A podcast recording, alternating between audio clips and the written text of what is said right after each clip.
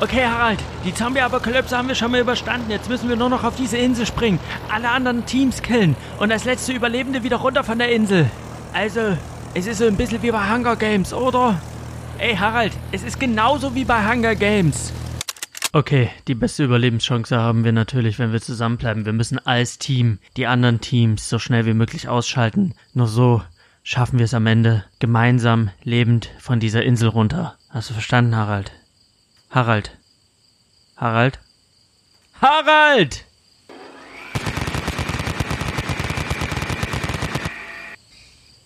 Äh.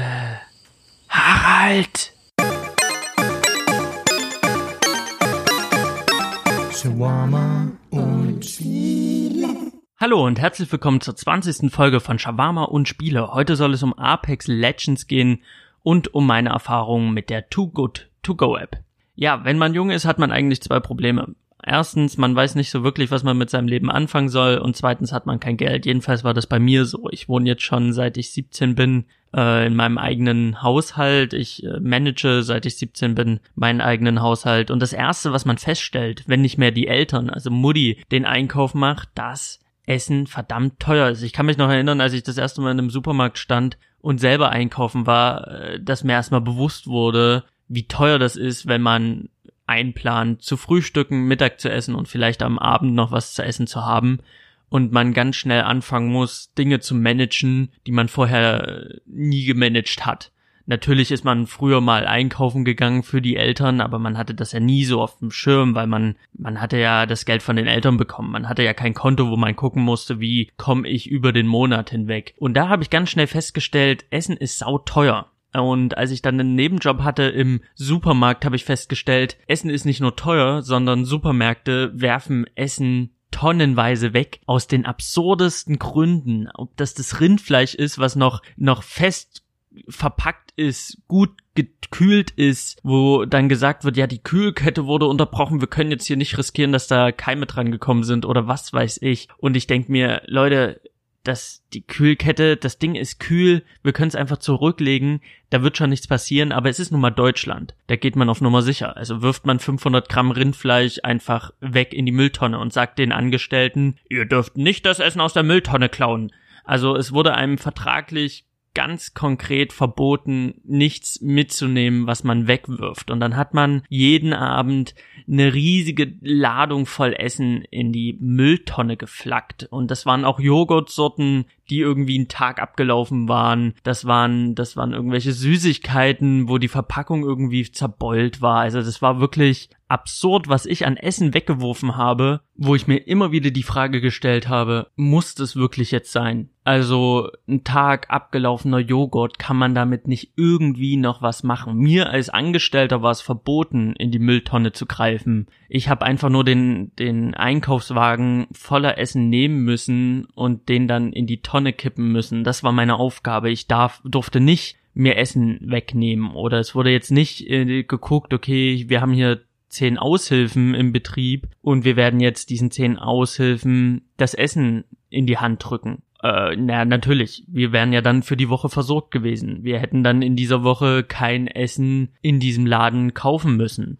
Wäre natürlich irgendwo Verlust gewesen. Wer Sachen verschenkt, der macht keinen, der macht keinen Profit. Ich denke, das ist äh, auch ein Grund, wieso Essen einfach weggeworfen wird. Natürlich gibt es Supermärkte, die kann ihr überflüssiges Essen dann einfach ja an die Tafel oder lassen von der Tafel das Essen abholen. Es gibt äh, Systeme, das habe ich schon gesehen, da haben Leute ihr abgelaufenes Obst einfach in der Obstecke extra platziert und gesagt, hey Leute, das Obst ist abgelaufen, wir können das so nicht mehr verkaufen, nehmt euch jetzt einfach, wir haben jetzt hier Überfluss, aber grundsätzlich ist es immer so oder es ist immer noch so, dass viel zu viel Essen weggeworfen wird. Ich bin kein Food-Hippie. Ich, ich werfe auch Essen weg. Wenn mein Frischkäse zu lange im Kühlschrank steht, äh, weil ich lange Zeit keinen Bock auf Frischkäse habe, dann schimmelt der, dann werfe ich den weg. Manchmal hole ich mir Möhren, weil ich die zum Kochen brauche und dann bleiben halt zwei Möhren übrig und die, die habe ich dann nicht mehr im Blick und die liegen dann irgendwo ganz hinten im Regal und am Ende äh, muss ich sie wegwerfen, weil sie schlecht sind. Und ich hatte auch schon Kartoffeln, aus denen sind Bäume gewachsen. Das passiert mir.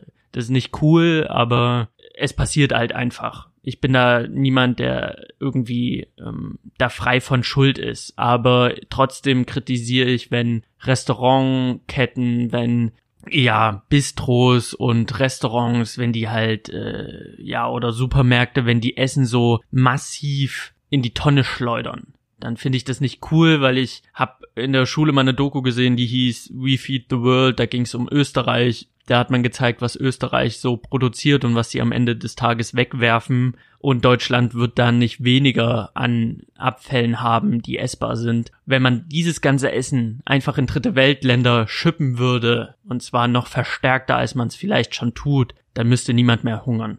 Das war halt so ein bisschen die Message von dieser Dokumentation und ich habe es halt mehr oder weniger in einem kleinen Rahmen als Aushilfe bei diesem Supermarkt gesehen, was weggeworfen wird. Und ich dachte mir immer wieder, wenn du diesen Einkaufswagen einfach raus vor die Straße stellst, wo, wo Obdachlose sind, die würden sich den holen und die wären, die wären gut drei, vier Tage glücklich. Mehr noch.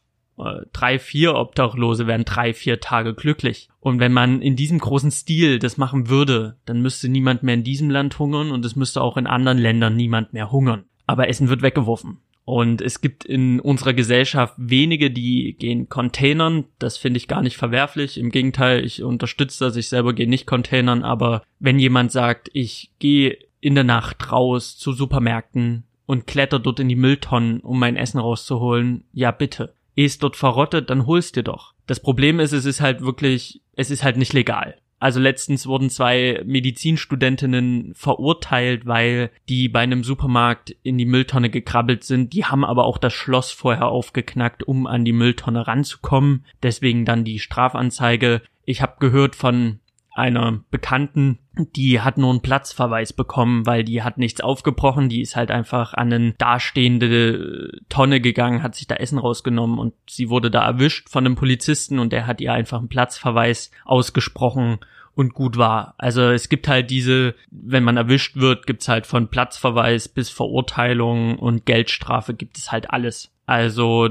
es ist nicht legal, das muss man ganz einfach so sagen, aber grundsätzlich, wenn jemand das macht, wenn ich jetzt irgendwie an einem Supermarkt vorbeilaufe und da sehe ich drei Studenten in der Mülltonne nachts, wie die Waschbären, äh, sich Essen dort raussuchen, äh, werde ich einen Teufel tun, die zu verpfeifen. Wenn ich ganz, ganz ehrlich bin, ich glaube, ich würde sogar hingehen und vielleicht mir auch den einen oder anderen Joghurt nehmen, weil ich finde es halt absurd, was wir wegwerfen als Gesellschaft. Und wenn da Leute sind, die, die sich das rausnehmen, umso besser. Also am besten würde ich es finden, wenn man das Essen einfach nehmen würde und man würde es verteilen, ganz offiziell verteilen an Bedürftige, an Studenten, Schüler, Leute in Ausbildung, wirklich Leute, die es sich nicht leisten können. Oder all die, die am Ende des Monats wirklich gucken müssen, welchen Käse holen sie sich und welchen nicht. Und wenn man dann irgendwie guten Käse hat und der wird halt einfach weggeworfen, obwohl er noch gut ist, wieso nimmt man den nicht und verschenkt ihn? Also ich, ich verstehe es nicht. Hat der Besitzer Angst, dass wenn, wenn er Essen verschenkt, dass Leute nur noch an der Mülltonne stehen, dass Leute nicht mehr in seinen Laden reingehen, um dort das Essen zu holen? Sind es finanzielle Einbußen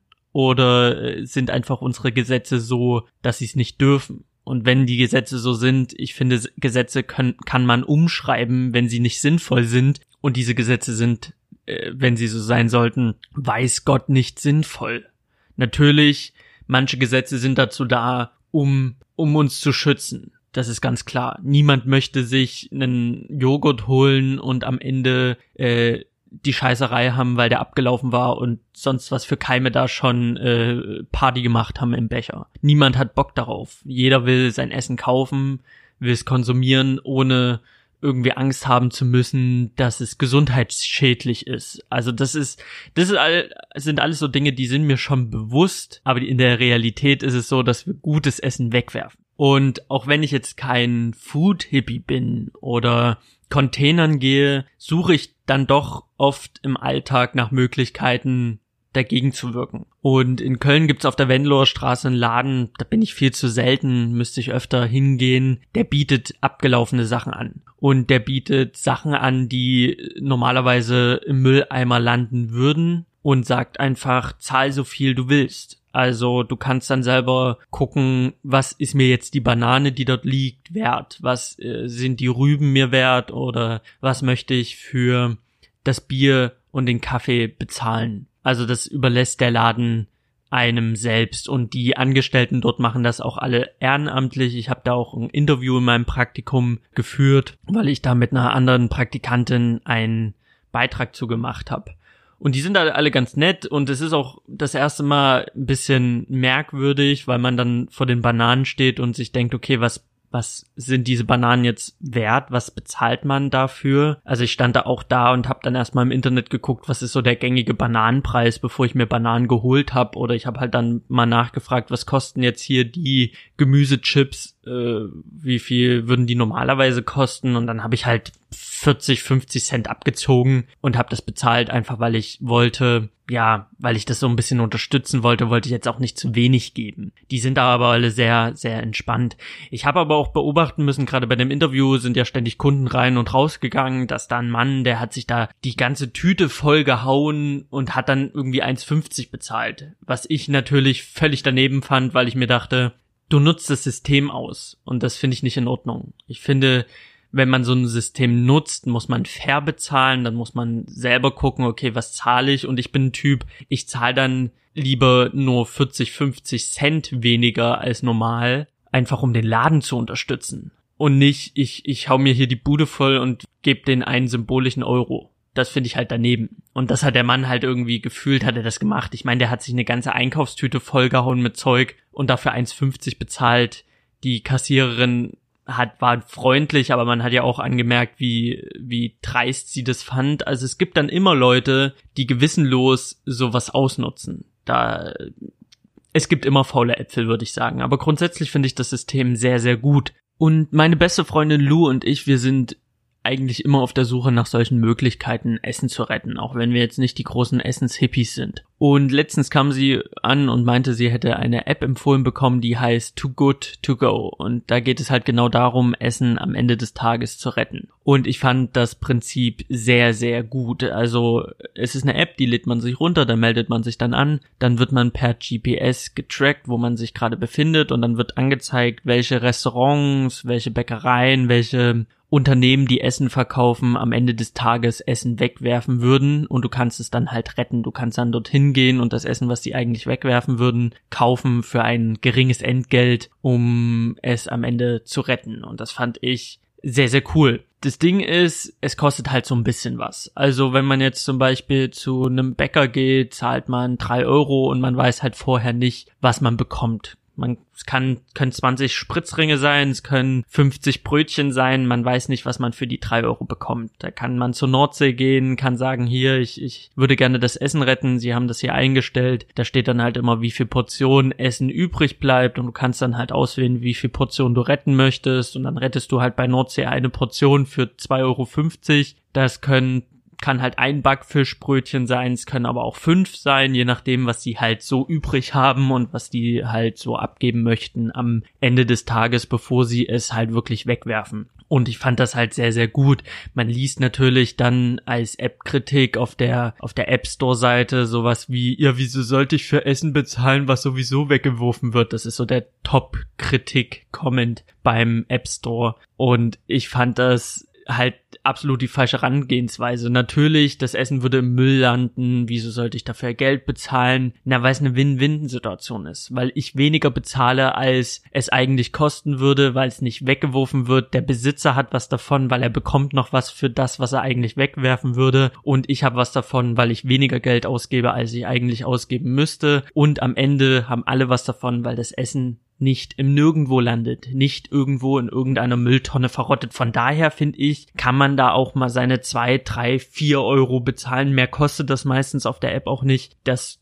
teuerste, was ich gesehen habe, waren fünf Euro. Und ich finde, das ist dann völlig in Ordnung vom Preis her. Das können sich Studenten leisten, das können sich Schüler leisten, das können sich Leute in Ausbildung leisten, das können sich Hartz-IV-Empfänger leisten. Vielleicht nicht jeden Tag, aber ab und zu mal Essen zu retten für drei Euro und man weiß halt nicht, was man vorher bekommt. Und die App-Empfehlung kam von einem Bekannten von, von Lou und der hat zum Beispiel beim Bäcker unfassbar viel Brötchen und, und Zeug bekommen, weil die das alles weggeworfen hätten. Also der hat einen riesen Sack bekommen für, weiß ich nicht, ein paar Euro. So viel wird's nicht gewesen sein, zwei, drei Euro und hat da Sachen im Wert bekommen, die, die weitaus mehr also weitaus mehr gekostet hätten, wenn er sich so geholt hätte, weil es war am Ende ein Abfallprodukt für die Bäckerei. Also ich finde das nicht schlimm, dafür Geld auszugeben. Und ich hatte sowas auch in, in der Vorstellung, weil ich gesehen habe bei meiner bei meinem Aushilfsjob im Supermarkt, wie viel wird weggeworfen, hatte ich in meiner Vorstellung, okay, ich zahle da drei Euro und dann krieg ich mal fünf Muffins und zehn Joghurtbecher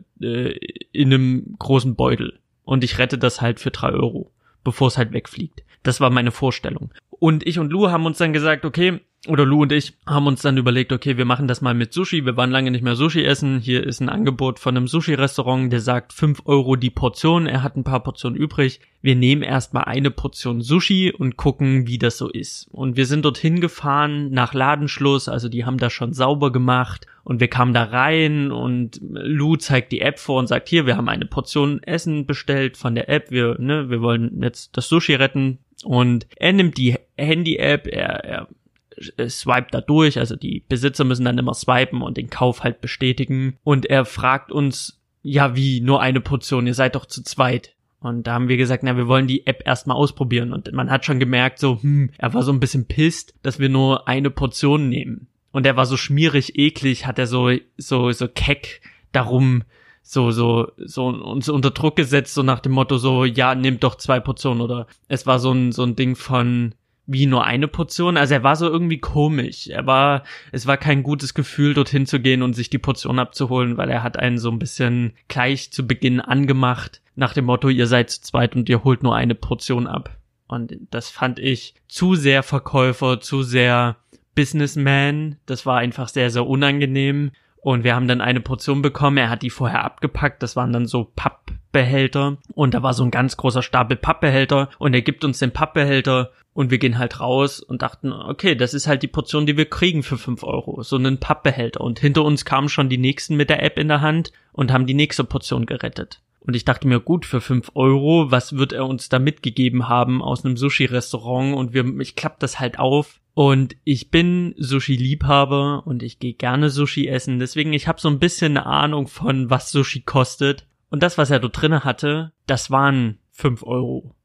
das waren, also ich meine, es war von einem Sushi-Restaurant, aber er hatte halt größtenteils Gemüserollen. Du hattest eine traurige Garnele dort mit drinne, aber grundsätzlich war es jetzt nicht die schöne Lachsrolle, sondern es war halt das weniger teure Sushi, das er dort reingepackt hat. Und diese, es waren acht Rollen acht Rollen und wenn man jetzt in den Rewe geht, ich möchte das äh, Restaurant Sushi jetzt nicht mit dem Rewe Sushi unbedingt vergleichen wollen, aber wir haben danach, gleich danach sind wir in den Rewe, weil wir uns noch einen Joghurt und und äh, eine Limo holen wollten und wir sind halt an diesem Sushi Markt vorbei, also die Kölner Rewe äh, Restaurants Restaurants sage ich, die Kölner Rewe Supermärkte, die haben so einen Sushi Bereich wo die halt hinter so einer Theke Sushi zubereiten vor deinen Augen und dann packen die das ab. Und diese Verpackung hab, haben wir mal durchgesehen und da habe ich eine Verpackung gefunden, die genau der Inhalt war von dem, was in dem Pappkarton drinne war, was wir gerade für fünf Euro gerettet haben.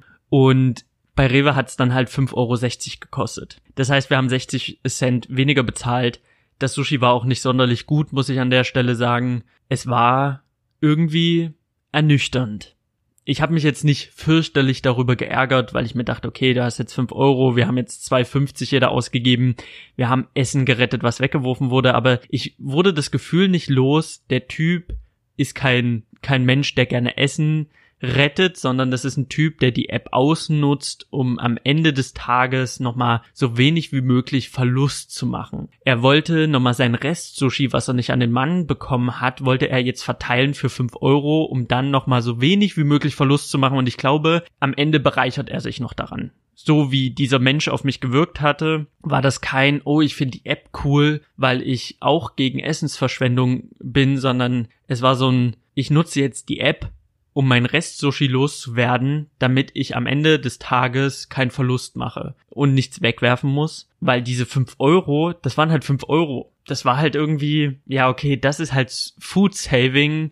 naja gut, ist vielleicht ein Einzelfall. Ich hatte jetzt irgendwie kein gutes Gefühl bei ihm und dachte mir, gut, da gehst du nicht nochmal hin. Man könnte sich natürlich jetzt die Frage stellen, was hat Salim erwartet, was habe ich erwartet? Ich wollte jetzt natürlich nicht irgendwie Sushi im Wert von 25 Euro in die Hand gedrückt bekommen. Ich war jetzt auch nicht darauf aus, irgendwie mich voll zu schlagen mit Sushi. Ich habe auch vorher gegessen. Ich war jetzt nicht so hungrig. Also von der Menge her hätte es mir gereicht, aber ich fand halt diese 5 Euro für die Menge, das war frech. Das war einfach fand ich nicht cool, weil das war kein Food Saving, sondern das war eine war ein Bereichern über die App. Und das fand ich nicht in Ordnung. Und ich habe auch weitere Kritikpunkte gelesen im Internet von der App, wo viele geschrieben haben, ja, ich zahle hier sechs Euro, krieg äh, einen Becher Reich, Reis mit, mit Couscous. Das äh, ist ja völlig dämlich, was man da ausgibt an Geld äh, für das, was man am Ende bekommt. Also es gibt da wohl schwarze Schafe, die die App ausnutzen, um am Ende ja, nochmal irgendwie am Ende des Tages nochmal richtig schön viel Geld rauszuhauen. Und da geht es halt nicht darum, Essen zu retten, sondern um Profit. Und das fand ich halt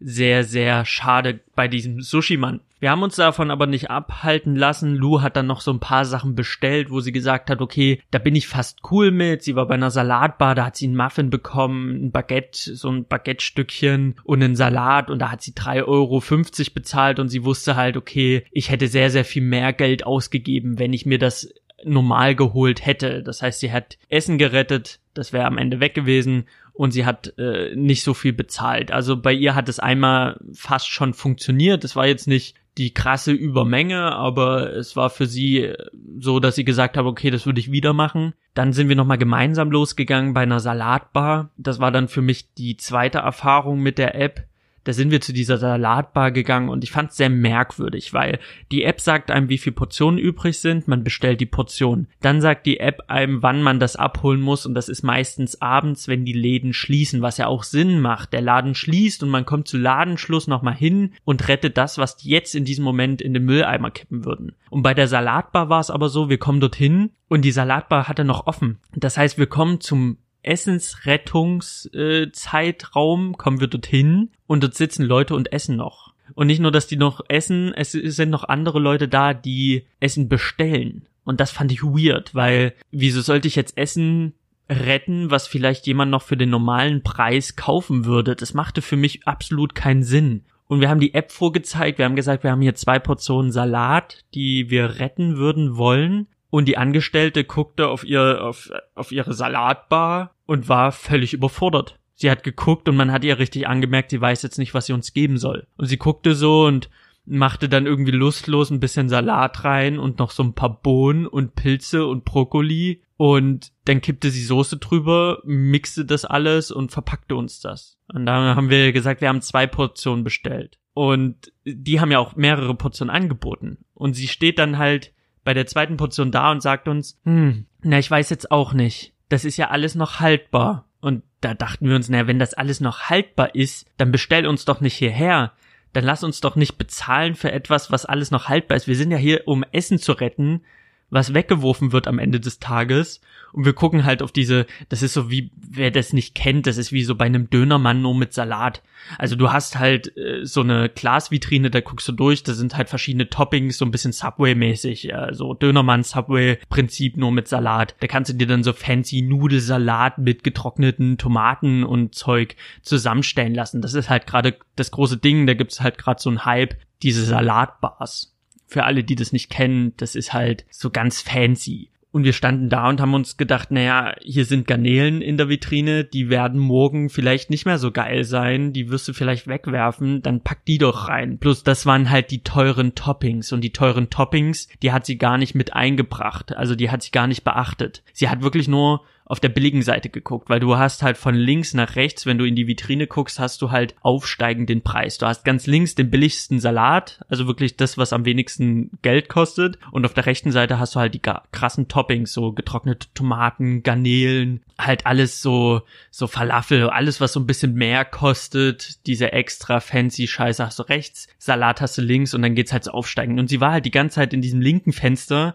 und war so, hm, ne, das hält sich ja alles die Walnüsse, die Nüsse da, das Ding dort, hm, und da dachten wir uns, naja, wenn sich das alles hält, wieso meldest du dich bei der App an oder wieso meldet dein Vorgesetzter oder deine Vorgesetzte oder der Ladenbesitzer sich bei der App an, sagt, er hat Portionen übrig, das kann er ja einstellen und dann ist die Angestellte völlig überfordert und weiß nicht, was sie uns geben soll. So habe ich mir das nicht vorgestellt. Ich stelle mir das so vor, dass du dorthin kommst, Ladenschluss, und die dann sagen, hier, diesen Berg Salat, diesen, diesen Eisbergsalat, den würden wir jetzt in die Mülltonne hauen. Du kriegst ihn für drei Euro mit, weiß ich nicht, was für Toppings. Wir haben drei Euro fünfzig bezahlt. Jeder. Also insgesamt waren wir bei sieben Euro für zwei Salate. Und da hat sie dann bei dem zweiten Salat halt wieder den ganz normalen Salat, diesen, diesen Eisbergsalat reingepackt als Grundlage. Dann Erbsen, oder nee, Erbsen waren es nicht, Bohnen, so, ja, Kidneybohnen, Pilze, Brokkoli, Soße hat uns das hingestellt, haben wir sieben Euro für zwei Portionen Salat, ja,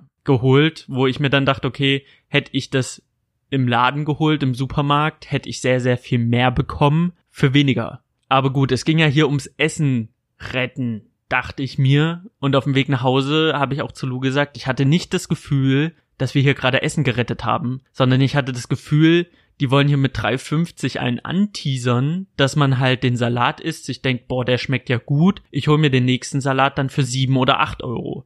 Ich hatte nicht das Gefühl, dass die, dass die Essen retten wollen, sondern die verkaufen hier für ein geringes Geld einen Teaser, einen, einen ja, wie sagt man das? Eine Kostprobe. Sie verteilen Kostproben für 3,50, damit du dann auf den Geschmack kommst und auch zur regulären Essenszeit dorthin gehst, um dir dann den 7, 8 Euro Salat zu holen. Würde ich niemals machen. Ich gebe keine 8 Euro für einen Salat aus, aber das sind so die gängigen Preise. Die haben uns da nichts rangemacht, was irgendwie zerfallen würde. Die haben da nichts uns gegeben, was irgendwie morgen nicht mehr brauchbar ist, sondern die haben uns das ganz normale gegeben zur ganz normalen Tageszeit und ich fühlte mich verarscht, weil ich mir dachte, ich will Essens ich will Essen retten und ich bin da bereit dafür auch drei, vier Euro für auszugeben, aber ich möchte nicht eine überteuerte Kostprobe von diesem Salat kaufen. Dafür bin ich dort nicht hingegangen. Und wenn du als Laden nichts, nichts hast, was du am Ende des Tages wegwirfst, dann schreib's in die App rein. Dann gibt's halt heute nichts das gibt's halt auch bei der App. Du kannst halt ja alles einstellen. Du kannst sagen, wie viel Portionen hast du übrig. Und wenn du am Tag feststellst, okay, ich habe heute einen super Tag, das geht alles so weg, ja, dann, dann nehme ich das, das Angebot raus aus der App. Dann sage ich, okay, ich habe ja alles normal verkauft, ich werfe nichts weg. Und da habe ich immer mehr das Gefühl bekommen, meine Erfahrung, die weniger, ja, also die Erfahrung von Lou war zwar besser, aber es war jetzt auch nicht der Überreißer, dass man das Gefühl bekommen hat, das ist eine App, die einen sehr, sehr guten Grund hat. Und die App an sich kannst du ja dafür nicht blamen. Die App an sich äh, macht ja im Prinzip alles richtig. Und man kann jetzt die App an sich nicht an diesen drei, vier Erfahrungen festmachen. Aber man hat blöderweise, also ich hatte vielleicht das Pech zu merken oder an Leute zu geraten, die diese App ausnutzen ausnutzen, um ihren Verlust am Ende wieder irgendwie ein bisschen aufzupolieren oder weniger Verlust am Ende des Tages zu machen oder die App nutzen, um mir einen, ja, eine Kostprobe teuer zu verkaufen denn nichts anderes fand ich war das. Wir haben auch entschieden, die App nicht ganz aufzugeben, dass wir es vielleicht einfach mal bei Bäckereien versuchen. Es gibt ganz viele Bäckereien, die vielleicht auch sehr viel fairer sind und sagen, okay, du zahlst jetzt drei Euro, du bekommst hier den Beutel, den wir wegwerfen würden und nicht, ich teile diesen Beutel in fünf Portionen ein und du zahlst dasselbe, was du normalerweise zahlen würdest für Brötchen, die jetzt schon langsam ein bisschen bappig sind. Oder ich verkaufe dir hier einen äh, Teaser sondern dass man halt wirklich was bekommt. Und zwar das, was eigentlich weggeworfen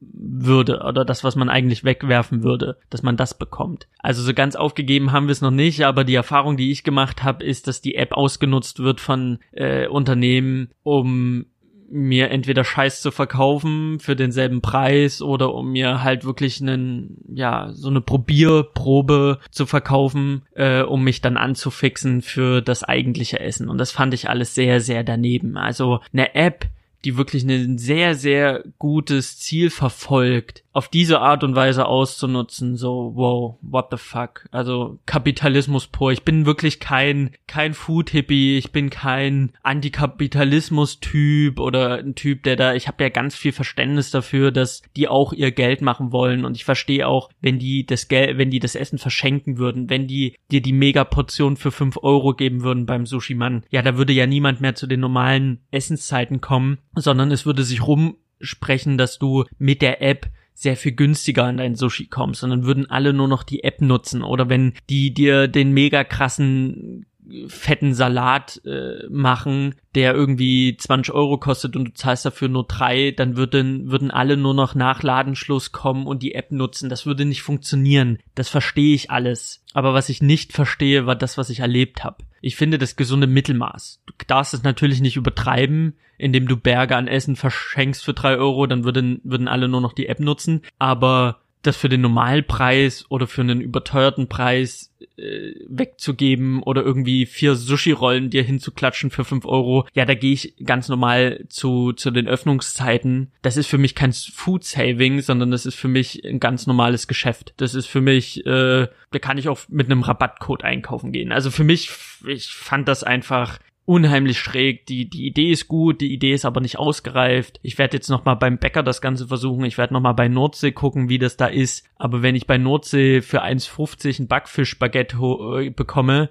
und ich sehe irgendwie gefühlt, wie 20 andere Backfisch-Baguettes trotzdem in der Mülltonne landen, dann werde ich die App nicht mehr nutzen. Dann finde ich das ziemlich sinnlos, weil dann kann ich mir auch ganz normal mein Baguette holen zu ganz normalen Öffnungszeit. Da muss ich nicht bis abends 20 Uhr warten, bevor ich mein Essen hole, weil dann ist es kein Win-Win, sondern es ist nur noch ein Win seitens des Unternehmens und ein Ausnutzen von äh, idealistisch denkenden Studenten.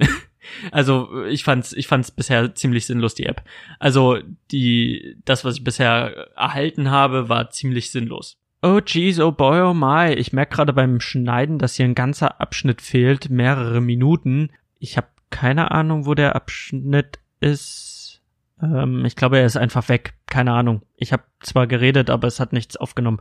Was ich sagen wollte, bisher war es ziemlich sinnlos, aber die App sollte man trotzdem mal ausprobieren, weil in jeder Stadt ist es anders, in jedem Viertel ist es anders. Ladet euch die Too Good To Go App mal runter, zahlt mal drei bis vier Euro. Jetzt bimmelt mein Handy und ähm, probiert es einfach mal aus. Ich meine, da kann man ja jetzt nicht wirklich äh, was falsch machen bei drei bis vier Euro. Probiert es aus, rettet Essen, rettet die Welt und äh, jetzt kommt gleich der Spieleteil. Es tut mir voll leid, ich habe das irgendwie, irgendwie fehlt hier was. Es ist ein bisschen wie PUBG und Fortnite. Es ist Apex Legends, ein Battle Royale. Ja, Apex Legends, das war wohl 2019 der große Surprise Release Gut, okay, wir haben Februar, es könnte noch was passieren, aber ich glaube, dieses Jahr war das der große Surprise Release von Apex Legends. Es kam aus dem Nichts. Es kam von Resport Entertainment, die man kennt als die Entwickler von Titanfall oder halt auch nicht. Das Spiel hat sich nicht so gut verkauft, obwohl es eigentlich nicht schlecht war. Also ich habe Teil 1 und 2 gespielt, es war eigentlich ganz cool, aber nie so der Reißer. Deswegen hat es auch nie den Anklang gefunden. Und die haben gesagt, ja,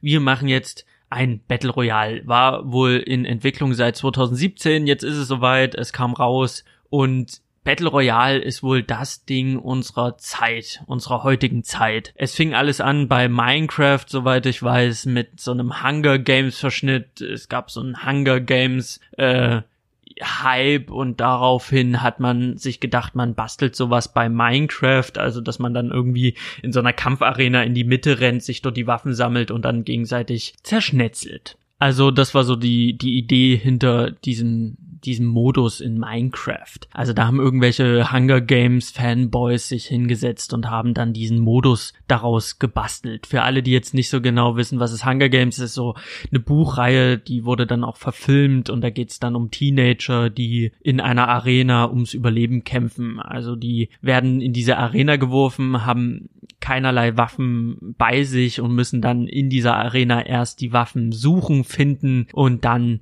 die ja anderen Teilnehmer ausschalten, um als letzte Überlebende dann aus der Arena wieder rauszukommen. Die Idee gab es schon in einem Japano-Film Anfang der 2000er, der hieß Battle Royale und da haben Schüler, soweit ich weiß, äh, in einer Arena oder in einem abgegrenzten Gebiet gegeneinander gekämpft. Man startet ohne Waffen oder die sind da ohne Waffen in dieses Gebiet rein, dann haben, muss man halt sich die Waffen zusammensuchen oder mit bloßen Fäusten Händen seine Gegner umlegen, um dann zu überleben. Also dieser jeder gegen jeden Gladiatorenkampf, den gab es bei Hunger Games, den gab es bei Battle Royale, dem japanischen Original, äh, wenn man so will, und den wollten Videospieler dann in einer virtuellen Welt nachstellen und das nahm dann seinen Anfang in Minecraft. Später wurde dann aus dem Armor-Spiel äh, eine Mod gebastelt, sich einer hingesetzt, hat dann äh, aus diesem Spiel auch ein Battle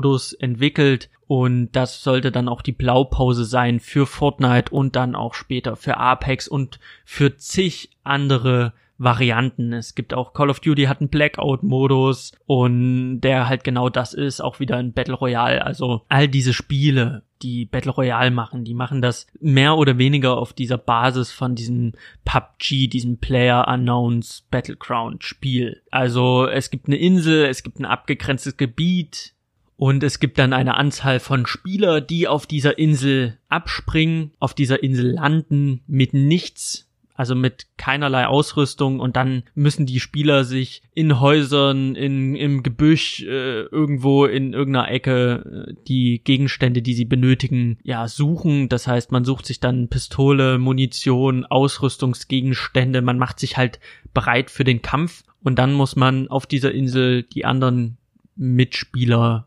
äh, Gegenspieler ausschalten. Das ist im Grunde Battle Royale. Und der große Vertreter von Battle Royale war Fortnite. Fortnite war ein unfassbar erfolgreiches Spiel. Gerade 2018 ging das völlig durch die Decke. Das Spiel gibt's auf dem Handy, das gibt's auf, dem, auf der Switch, da habe ich es dann auch mal getestet. Das gibt's auf dem Computer, auf PlayStation 4, auf Xbox, es gibt's überall. Das Ding kannst du auf deinem Toaster spielen. Und das war auch mein erster Kontakt mit diesem ganzen Battle Royale Kram, weil alle haben von Battle Royale geredet und alle haben von Fortnite geredet und äh, als Fortnite dann schon gehasst wurde für die Kinder Community, also für kreichende Kinder, die irgendwie durchs Mikrofon kreichen, dafür wurde das äh, Fortnite von vielen erwachsenen Spielern verachtet. Da habe ich dann mir gedacht, okay, du lädst es dir mal kostenlos auf deine Switch und testest es, testest das Spiel einfach mal. Das Problem war, meine Internetverbindung mit der Switch war ein bisschen bisschen daneben. Das hat mir ein bisschen den Spielspaß gekillt. Dann fand ich das Design von Fortnite nicht so cool, weil es ist kinderfreundlich in dem Sinne, dass es äh, sehr bunt ist. Es ist ein Zeichentrick in einem Zeichentrick-Design aufgelegt. Also das Ganze äh, sieht eher aus nach Trickfilm als nach knallharten Shooter, obwohl man da auch auf Leute ballert mit verschiedenen Waffen eintrischt um dann halt äh, als letzter Überlebende äh, da rauszugehen. Und ich habe angefangen, das Spiel zu spielen. Man, man fängt an in so einem ja, Luftballon und muss dann auf diese Insel abspringen und dann springt man auf diese Insel und ich wusste erstmal gar nicht, was muss ich hier überhaupt tun. Dann habe ich meine ersten Waffen gefunden, dann kam schon jemand und hat mich umgeschossen. Und dann ist man sofort raus, man hat nur ein Leben. Das heißt, wenn man stirbt, ist man raus. Man muss dann halt sich einen neuen Server suchen, man muss das Spiel neu laden, man muss neu reinkommen. Das ist der Unterschied zu anderen Shootern wie einem Battlefield und einem Call of Duty. Bei Battlefield, Call of Duty, da spielt man eine Runde und wenn man stirbt, dann respawnt man einfach und spielt halt weiter. Das ist halt wesentlich zackiger als so ein Battle Royale. Bei einem Battle Royale fängt man das Spiel an und wenn man stirbt, ist das Spiel zu Ende und man muss ein neues Spiel laden. Und das macht es sehr, sehr langsam. Und ich hatte ganz viele Runden, da bin ich äh, gefühlt zehn Minuten lang auf dieser Insel rumgerannt, hab mir Sachen zusammengesucht, dachte mir, jetzt bist du bereit für den Kampf. Und dann hörte ich nur dreimal Sniper klacken von sehr, sehr weit weg und war tot. Und dachte mir, ja geil, Du hast jetzt zehn Minuten Gegenstände aufgesammelt, um sofort aus dem Spiel genommen zu werden. Und es hat mir nicht sehr viel Spaß gemacht. Ich habe es zwei Stunden gespielt, fand Fortnite nicht so geil, hab's dann auch runtergenommen und hatte nicht wirklich Interesse an Battle Royale und dachte mir, okay, du wirst Battle Royale bei Battlefield mal ausprobieren, weil du Battlefield halt mega gut findest. Der Battle Royale Modus soll jetzt im März erscheinen. Den werde ich mir auf jeden Fall mal angucken. Aber ich war jetzt nie so scharf auf Battle Royale, weil ich fand das immer so ein bisschen lame dieses, also das, was ich bei Fortnite erlebt habe, dieses ein Leben haben, wenn ich sterbe, muss ich ein ganz neues Spiel laden. Ich habe gefühlt mehr Zeit im Lademodus verbracht als mit eigentlichem Spielen.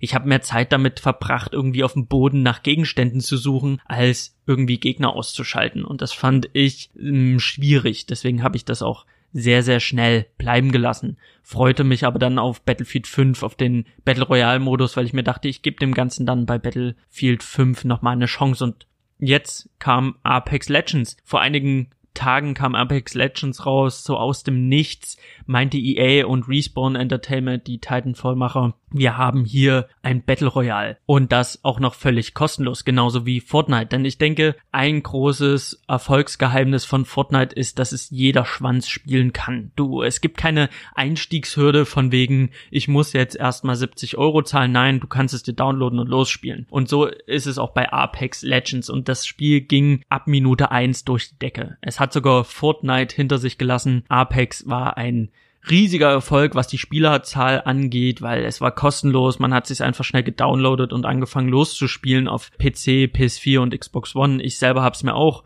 für den PC gleich gedownloadet, weil ich mir dachte, es ist ein kostenloses Spiel und es sieht gar nicht mal schlecht aus, also gucke ich mir das mal an. Und ich als Titanfall-Spieler habe mich auch sofort wohlgefühlt, weil die Waffen kamen mir sehr bekannt vor. Das Movement, wie sich die Spielfigur bewegt, wie sich die Spielfigur steuern lässt, hat sich sehr nach Titanfall angefühlt und auch das Zielen, das Aiming, also das ganze Gunplay, das war alles sehr Titanfall. Ich habe mich sofort zu Hause gefühlt. Auf jeden Fall habe ich dann nach dem Tutorial im Menü festgestellt, dass Apex im Vergleich zu anderen Battle Royale Spielen ein Alleinstellungsmerkmal hat, denn man spielt nicht irgendjemand, sondern man spielt einen von acht Legenden. Apex Legends. Also es gibt eine Hintergrundstory, die habe ich mir aber nicht angetan, weil die war mir scheißegal. Das spielt doch irgendwie alles im Titanfall-Universum, aber das ist mir bei einem Multiplayer-Spiel völlig Latte. Es gibt acht Helden. Sechs davon sind auch sofort spielbar. Die anderen zwei muss man sich frei spielen oder man kann sie sich frei kaufen. Da ist der Kniff. Das Spiel ist kostenlos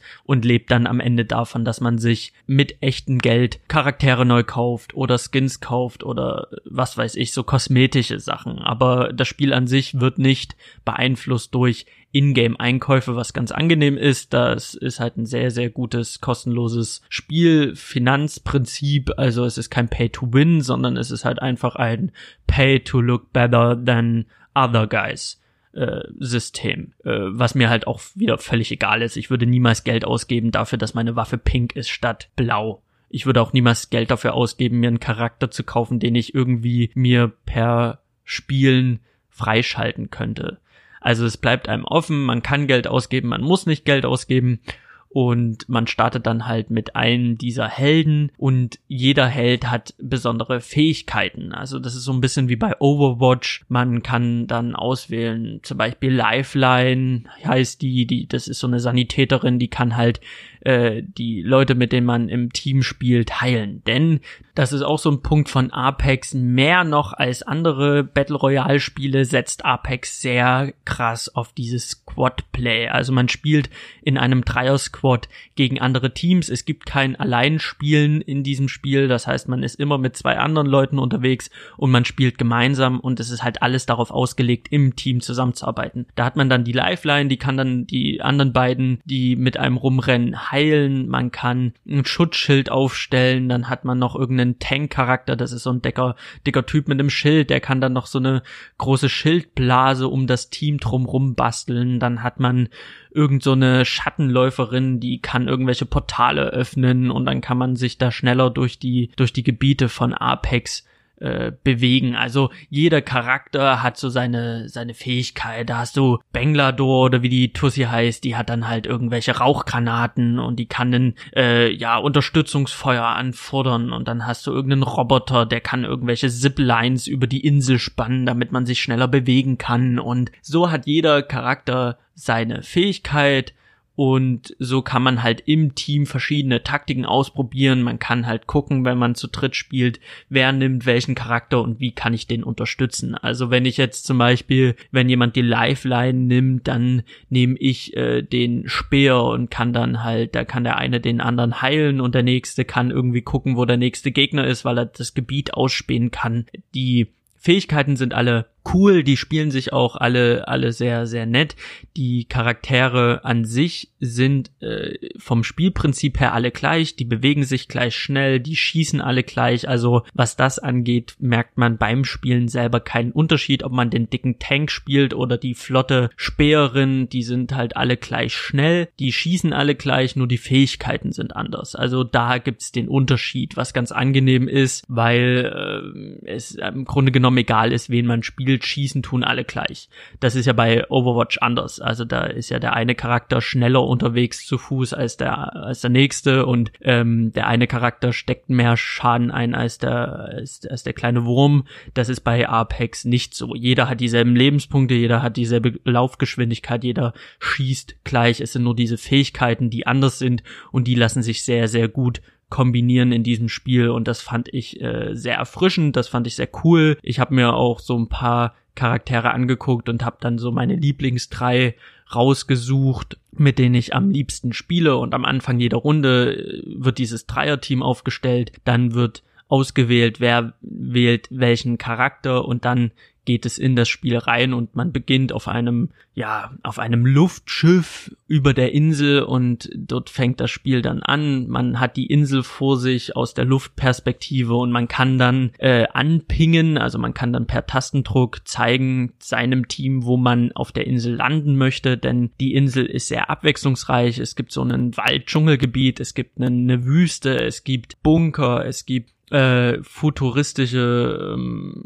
ja Landezonen und überall in diesen Gebieten gibt's halt verschiedene Gegenstände und man kann dann halt gucken, in dem einen Gebiet gibt's mehr Gegenstände als in dem anderen Gebiet. Dafür ist das Gebiet, wo mehr Gegenstände sind, natürlich am Anfang umkämpfter, weil alle wollen dort landen, alle wollen dort sich die Waffe holen, die dort rumliegt. Deswegen muss man halt gleich am Anfang gucken, taktisch, wo lande ich am besten, wo habe ich die beste Chance, guten Loot zu bekommen, gute Ausrüstung, wo habe ich die beste Chance zu zu überleben. Also ist es jetzt sinnvoll, äh, dort zu landen, wo alle landen, weil dort liegt die eine Rüstung und die eine Waffe, die jeder haben will und dann haut man sich dort schon die Köpfe ein. Oder lande ich irgendwo, wo es vielleicht weniger gute Gegenstände gibt, aber dafür habe ich da meine Ruhe. Und so wählt man dann im Team, kann man dann anpingen, hey, ich würde gerne dort drüben landen, der nächste sagt, ich würde gerne dort dort landen und es gibt einen Jump Master, also einer, der am Ende die Entscheidung trifft und der springt dann ab und man kann ihm folgen oder sein eigenes Ding durchziehen, aber bei diesem Spiel sollte man niemals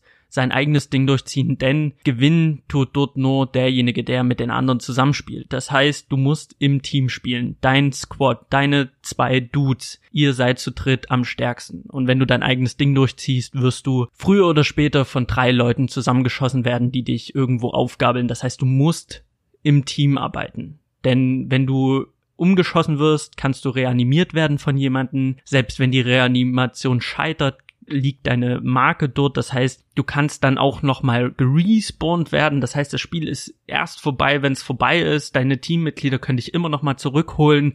Und deswegen ist es ganz gut, wenn du mit deinem Team über die Insel läufst und mit deinem Team entscheidest, was du tust. Und da gibt es halt bei diesem Spiel ein sehr gutes Ping-System. Das heißt, du kannst immer per Tastendruck zeigen, hey, da liegt eine Waffe, die hole ich mir jetzt. Ey, ich brauche die und die Munition. Wenn ihr die seht, dann sagt mal Bescheid, weil wenn du eine Waffe findest, brauchst du noch die passende Munition dazu. Da musst du halt immer ein bisschen suchen. Das heißt, du kannst mit deinen Freunden oder mit deinen random Guys, mit denen du zusammenspielst, kannst du halt dich absprechen. Du kannst zeigen, wenn du Gegner siehst. Das funktioniert alles ohne zu reden. Und das funktioniert funktioniert sehr, sehr gut, ohne zu reden. Und das ist sehr, sehr schön, weil viele haben entweder kein Headset oder möchten das Headset nicht benutzen, können sich aber so sehr, sehr gut damit verständigen. Ich habe damit kein Problem. Ich sag halt auch übers Headset, hey Leute, ich habe ein Headset und dann unterhält man sich entweder auf Deutsch oder auf Englisch, je nachdem, wer was spricht. Und das ist halt einfach sehr, sehr cool. Natürlich ist es immer am besten, wenn man mit Freunden zusammenspielt, die man kennt, weil random ist halt immer so eine Sache, das ist eine reine Glücksfrage, mit wem man da spielt. Ich hatte Runden mit Leuten, die waren ganz fantastisch, da hat man aufeinander aufgepasst, da hat man sich gegenseitig unterstützt, der war dann so, äh, yeah, the, you look over there, there's some ammo for you, or um, watch out, there's an enemy on the rooftop, bla bla bla. Also der, da, da kommuniziert man, da spielt man zusammen, da hält man zusammen als richtiges Team. Das ist halt sehr, sehr cool. Du hast aber auch Spiele, Runden mit random Dudes, die rennen dir halt einfach weg, wo du dir denkst so, äh, Fartface, wait, don't, don't, go, don't, don't, don't do this. No, don't go over there. They will kill you instantly. Please come back now. Aber Mr. Fartface ist halt schon 20.000 Meter weiter weg und du denkst dir so, uh, we should stay together und dann hörst du nur und Mr. Fartface ist tot. Und denkst du, geil, jetzt bist du nur noch zu zweit. Und der andere Dulli, der andere Dulli, der dreht sich im Kreis wie so ein Ralph von Simpsons. Also da denkst du dann auch so, ja, Prost Mahlzeit, eigentlich können wir die Runde an der Stelle beenden, weil äh, das wird hier nichts mehr. Also das ist immer eine Glücksfrage. Mein Bruder spielt es auf der Konsole mit seinen Kumpels, hat da sehr, sehr viel Spaß. Ich habe auf dem PC keine Freunde. Muss aber sagen, dass es ganz oft durch dieses Ping-System und durch die Möglichkeit mit Headset äh, miteinander zu reden oft funktioniert und äh, man aber selten selten mal Leute hat, die halt wirklich gar nicht im Team spielen wollen, die das Spiel noch nicht verstanden haben, wo es dann halt nicht so wirklich Spaß macht, mit denen zusammenzuspielen. Umso mehr macht es dann aber Spaß, wenn man Profis hat, von denen man noch irgendwie was lernen kann und wo man wirklich bis zum Schluss durchhält und dann als letztes Team die Runde für sich entscheidet. Das ist mir bisher zweimal passiert und das ist ein unheimlich gutes Gefühl. Ich glaube, davon lebt auch so ein bisschen dieses Battle Royale. Also es ist natürlich sehr, sehr frustrierend, wenn man abspringt, dann landet man und irgendein Team ist halt schon früher gelandet, ist besser gelandet, hat sich schon Waffen geholt und gerade wenn man nach der passenden Waffe für sich sucht, kommt einer um die Ecke und schrotet einen um. Dann hat man innerhalb von drei Minuten das Spiel verloren und dann hat man es auch endgültig verloren, weil die dann das ganze Team einfach mit einem Fingerschnippen aus der Runde nehmen. Und das ist, das ist frustrierend. Manchmal hat man auch Runden, die sind besonders beschissen. Da läuft man 10 Minuten, 15 Minuten einfach rum, ohne einen Gegner zu sehen. Man sammelt die ganze Zeit Gegenstände.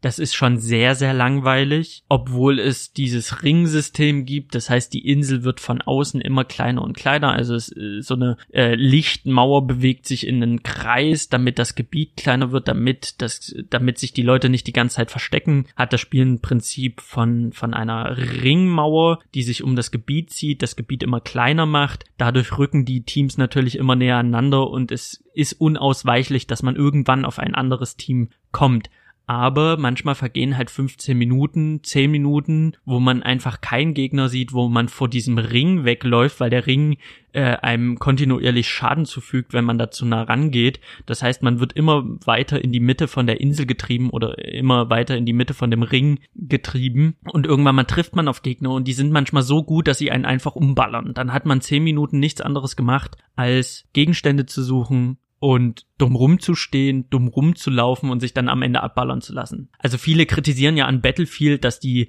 Maps so groß sind, dass sie übelst lange laufen müssen, bevor sie in Actiongebiete kommen, wo sie ein bisschen ballern können. Battle Royale ist noch 20.000 mal schlimmer. Manchmal springt man ab, sammelt seine Gegenstände und läuft stundenlang gefühlt durch die Gegend, ohne einen Gegner zu sehen. Und dann hört man es dreimal klacken von irgendeinem Scharfschützen, der übelst gut ist, und dann ist man tot.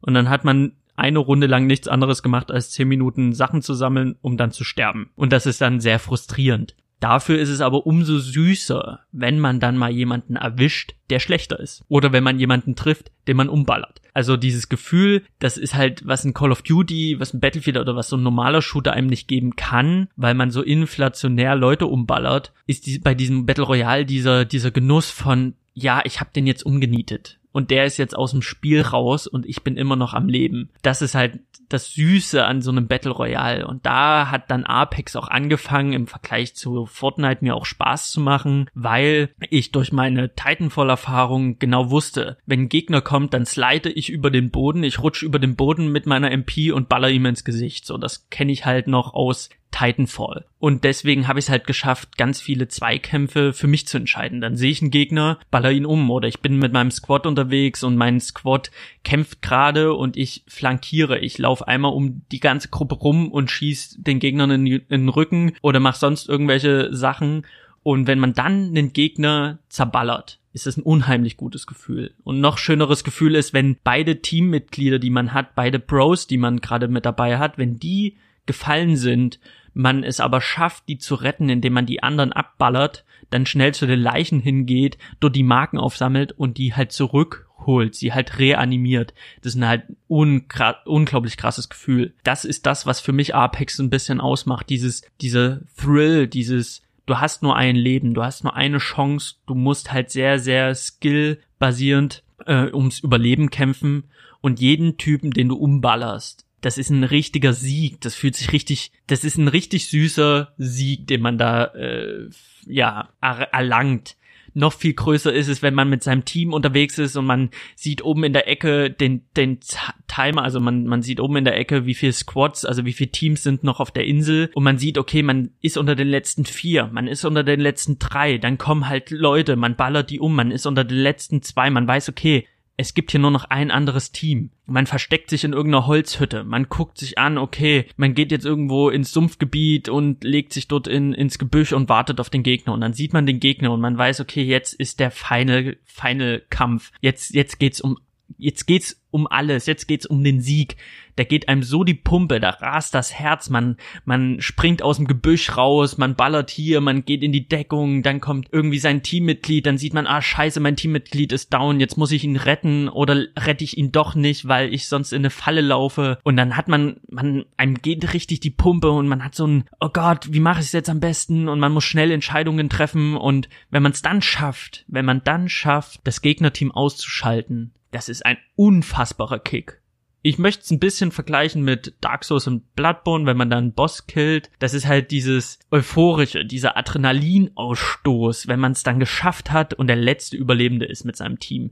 Wenn man sich gegen alle anderen durchgesetzt hat. Bei Apex springen 60 Spieler auf die Insel und nur drei davon schaffen es am Ende. Und wenn man dann halt das letzte Team ist und man ist Apex Champion, mega Gefühl. Besonders wenn man was dazu beigetragen hat. Also ich hatte auch schon einen Sieg, da habe ich mit einem gespielt, der war übertrieben gut, der war viel zu krass, der hat alles alles alleine umgerotzt. Da stand ich nur da, er war so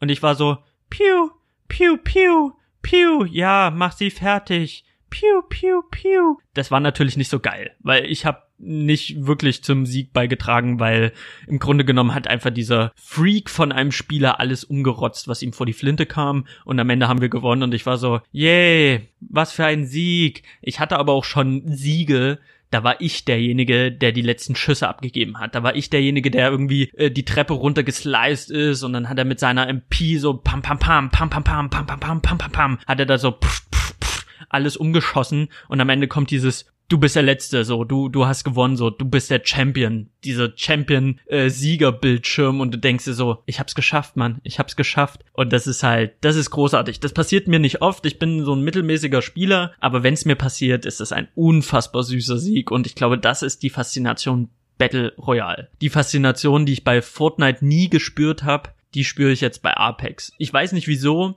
vielleicht, weil das Titanfall-Ding mich mehr anspricht, ich das äh, dieses realistischere Design von Apex cooler finde als bei Fortnite. Vielleicht ist das der Grund. Ich weiß es nicht so genau. Ich finde die Map auch sehr, sehr toll mit diesen unterschiedlichen Arealen. Mit dem, da gibt's ein Labor, da gibt's einen Bunker, da gibt's eine Wüste, da gibt's einen Dschungel, da gibt's einen Sumpf, da gibt's in der Mitte von der Map gibt's so ein gigantisch großes Skelett, wo du dann auf dem Schädel kämpfen kannst. Also es gibt ähm, so ganz viele unterschiedliche Areale und es macht halt einfach unfassbar viel Spaß. Die meiste Zeit. Und ich glaube, es wird jetzt nicht mein Lieblingsspiel of all time, aber das ist so ein Spiel, das spielt man ab und zu mal. Da denkt man sich, oh, ich habe jetzt gerade mal 20 Minuten oder ich gönn mir jetzt mal eine Pause, äh, ich gehe jetzt mal an den Rechner und ich spiele jetzt mal 20 Minuten Battle Royale Apex.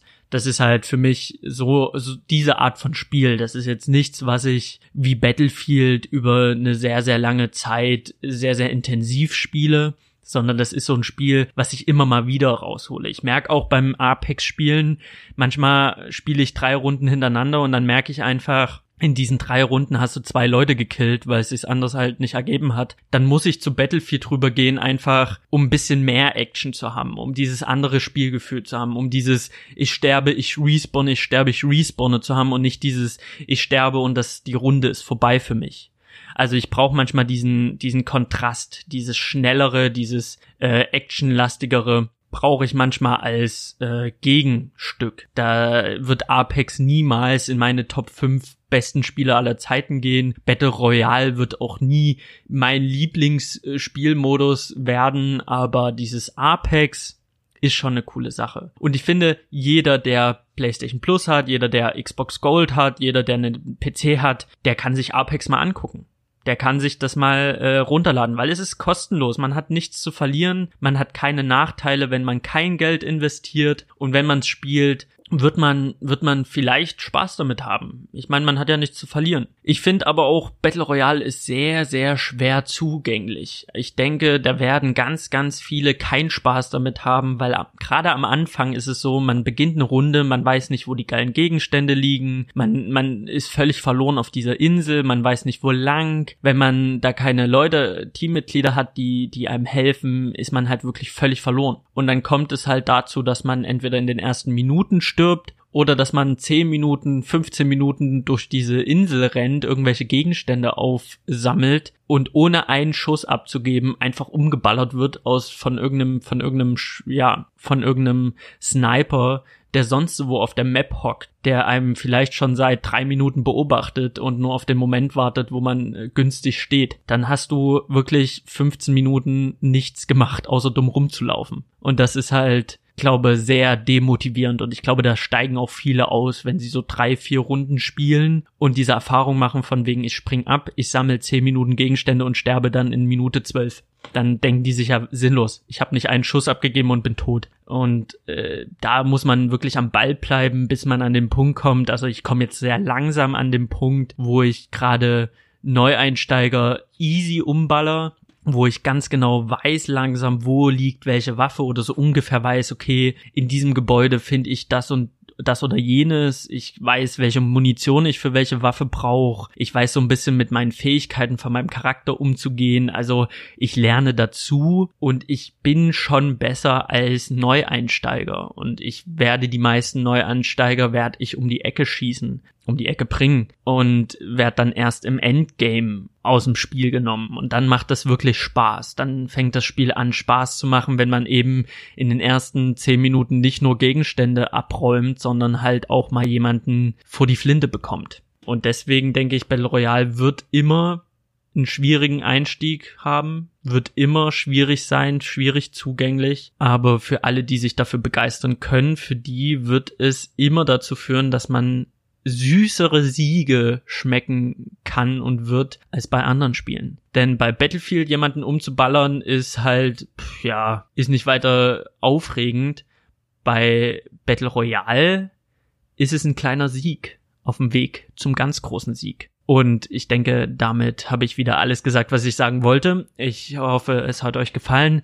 Ich wünsche euch einen wunderschönen Morgen, einen wunderschönen Mittag, einen wunderschönen Abend. Meine Stimme ist schon wieder so, dass ich einen Tee brauche. Ansonsten hinterlasst mir eine Nachricht bei iTunes oder schreibt mir unter Shawarma und Spiele auf meinem Instagram-Account oder ihr schreibt mir unter salimspodcast at gmail.com. Ladet euch Apex runter, spielt ein bisschen, äh, ladet euch auf jeden Fall Too Good To Go runter, äh, footet ein bisschen geilen Scheiß, kämpft ein bisschen ums Überleben bei Apex und ähm, vielen Dank fürs Zuhören und bis zum nächsten Mal. Tschüss! Shawarma und Chili.